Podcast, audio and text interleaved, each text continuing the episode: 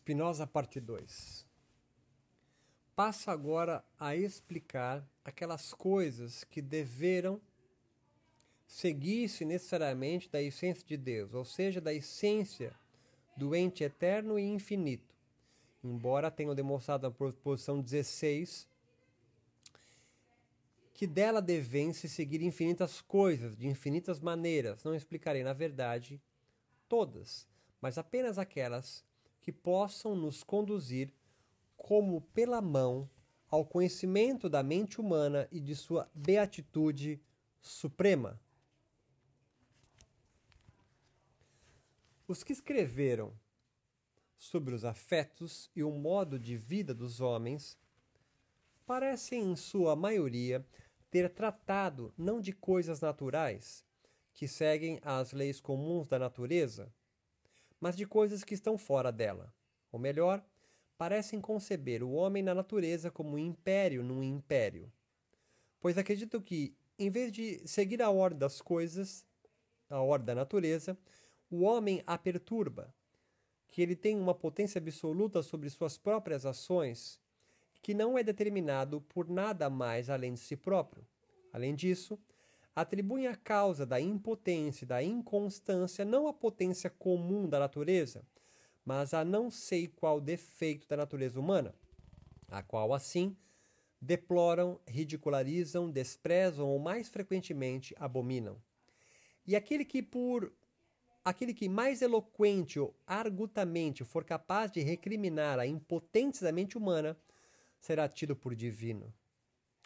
Não tem faltado certamente homens eminentes, a cujo trabalho e engenho muito devemos, que têm escrito muitas e excelentes coisas sobre o correto modo de vida e dado aos mortais conselhos plenos de prudência, mas ninguém, que eu saiba, determinou a natureza e a força dos afetos, nem por outro lado, que, po que, po que poder tem a mente para re regulá-los.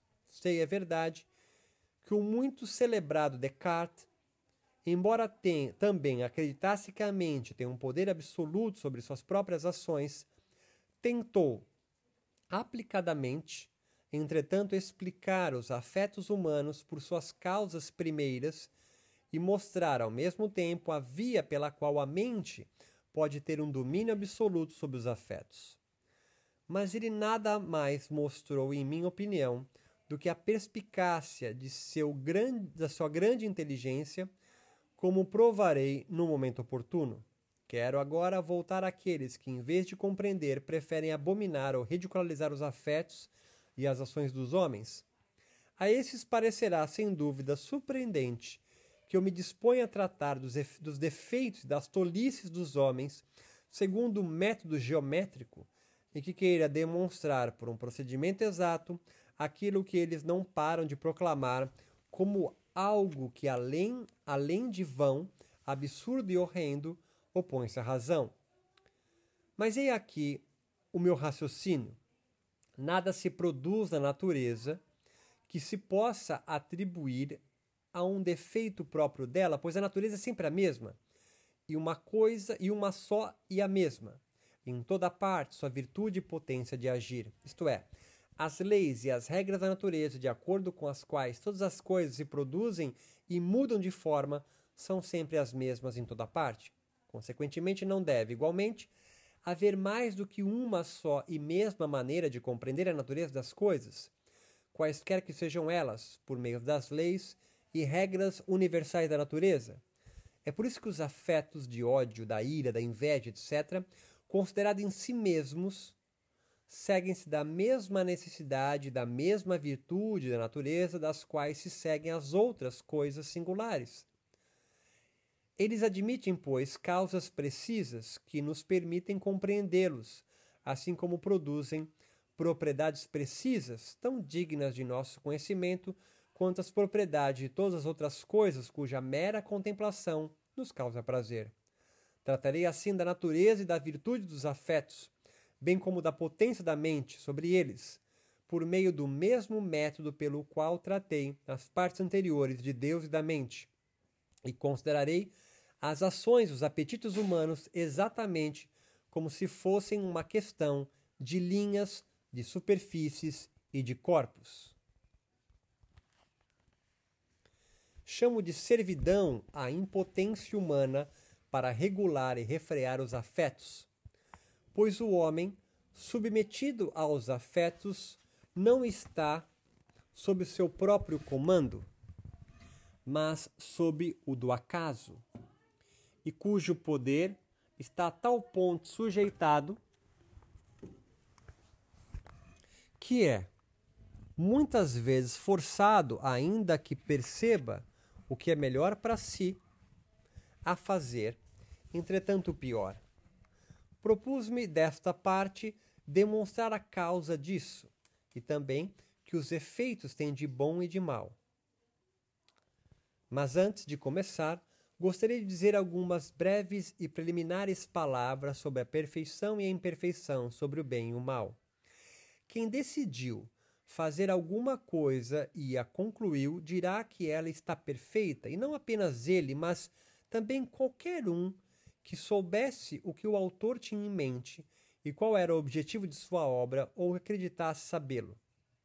Por exemplo, se alguém observa uma obra que supõe estar ainda inconclusa e sabe que o objetivo do seu autor é o de edificar uma casa, dirá que a casa é imperfeita e, contrariamente, dirá que é perfeita se perceber que a obra atingiu o fim de seu autor, o fim que seu autor havia decidido atribuir-lhe. Mas se alguém observa uma obra que não se parece com nada que tenha visto e, além disso, não está ciente da ideia do artífice, não saberá certamente se a obra é perfeita ou imperfeita. Este parece ter sido o significado original desses vocábulos. Mas, desde que os homens começaram a formar ideias universais e inventar modelos de casas, edifícios, torres, etc., e a dar preferência a certos modelos em detrimento de outros, o que resultou foi que cada um chamou de perfeito aquilo que via estar de acordo com a ideia universal, que tinha formado das coisas do mesmo gênero, e chamou de imperfeito aquilo que via estar menos de acordo com o modelo que tinha concebido, ainda que, na opinião do artífice, a obra estivesse plenamente concluída. E não parece haver outra razão para chamar vulgarmente de perfeitas ou imperfeitas também as coisas da natureza, isto é, as que não são feitas pela mão humana, pois os homens têm o hábito de formar ideias universais, tanto de coisas naturais quanto de artificiais, ideias que tomam como modelo das coisas, e acredito que a natureza, que pensam nada a fazer senão em função de algum fim, observa essas ideias e as estabelece para si próprio como modelos. Quando, pois, veem que na natureza ocorre algo que esteja menos de acordo com o que concebe como modelo das coisas desse gênero, acredito que a própria natureza fracassou ou errou e que deixou essa coisa imperfeita. Vemos assim que, mais por preconceito do que por um verdadeiro reconhecimento delas, os homens adquiriram o hábito de chamar de perfeitas ou imperfeitas as coisas naturais. Com efeito, mostramos no apêndice da primeira parte que a natureza não age em função de um fim, pois o ente eterno e o infinito que chamamos Deus ou natureza age pela mesma necessidade pela qual existe. Mostramos com efeito que ele age pela mesma necessidade da natureza pela qual existe. Proposição 16. Portanto, a razão ou a causa pela qual Deus ou a natureza age e aquela pela qual existe é uma só e a mesma.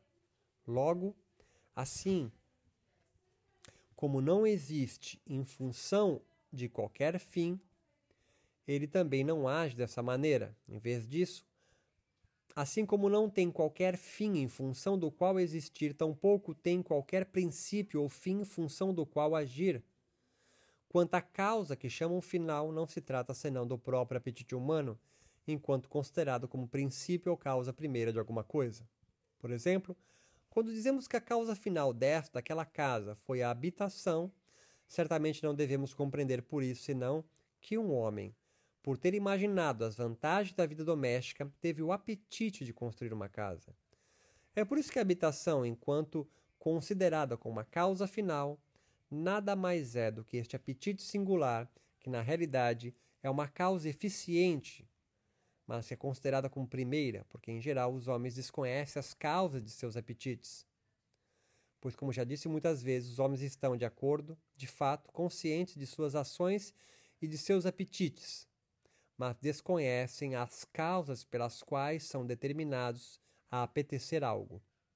Além disso, quanto ao que vulgarmente se diz que a natureza às vezes fracassa ou erra e que produz coisas imperfeitas, coloco na conta das ficções de que tratei no apêndice da proposição 1. Portanto, a perfeição e a imperfeição são, na realidade, apenas modos de pensar, isto é, noções que temos o hábito de inventar, por compararmos entre si indivíduos da mesma espécie, do mesmo gênero. Foi por esta razão que disse anteriormente que por realidade e perfeição compreendia a mesma coisa. Pois temos o hábito de reduzir todos os indivíduos da natureza a um único gênero, que dizemos o ser que dizemos ser o gênero supremo, ou seja, a noção de ente, que pertence em exceção a todos os indivíduos da natureza. Assim, à medida que reduzimos todos os indivíduos da natureza a esses gêneros, a esse gênero, comparando-os entre si, e verificamos que uns têm mais entidade ou realidade que outros, dizemos que, sob esse aspecto, uns são mais perfeitos que outros. E à medida que lhes atribuímos algo que envolve negação, tal como limite, fim, potência, etc., dizemos que, sob esse aspecto, são imperfeitos, porque não afetam nossa mente da mesma maneira que aqueles que dizemos que são perfeitos. E não porque lhes falte algo que lhes seja próprio ou porque a natureza tem errado.